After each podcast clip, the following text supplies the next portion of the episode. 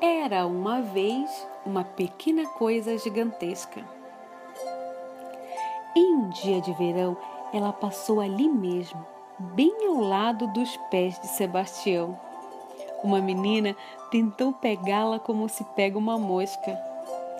A senhora do crocodilo ficou na porta, esperando por ela durante longos meses, mas nunca viu chegar nada.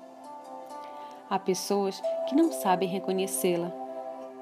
Um dia, alguém a encontrou no meio da chuva, um minuto ou dois no máximo, mas o suficiente para encantar-se. Ela escapou às mãos, deslizou entre as grandes frestas. Em um ligeiro estremecimento, ela foi tudo e nada mais.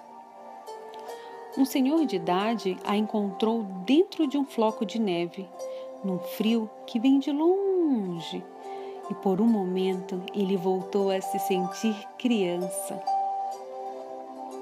Muitas crianças, ao crescerem, descobrem que ela já não mais está nas gavetas de brinquedos, nem nas caixas de bombons.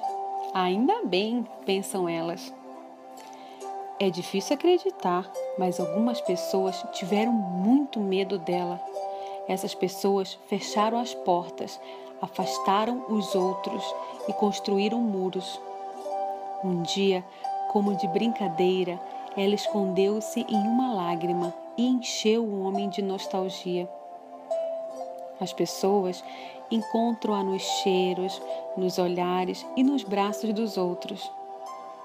Outros, porém, Procuro-a sem parar e, por vezes, tento consegui-la com dinheiro para fechá-la em uma caixa. Ah, é impossível retê-la. Ela apenas passa, esvoaçante como uma folha que pousa em um ombro e voa logo desaparecendo, assim mesmo, de repente. Ela estava ali, alinhada bem em frente ao nosso nariz e mais uma vez não conseguimos retê-la. E foi essa pequena coisa invisível, mas gigantesca, que alguém um dia chamou de felicidade. Beatriz Alemagna, por Carol de Cássia.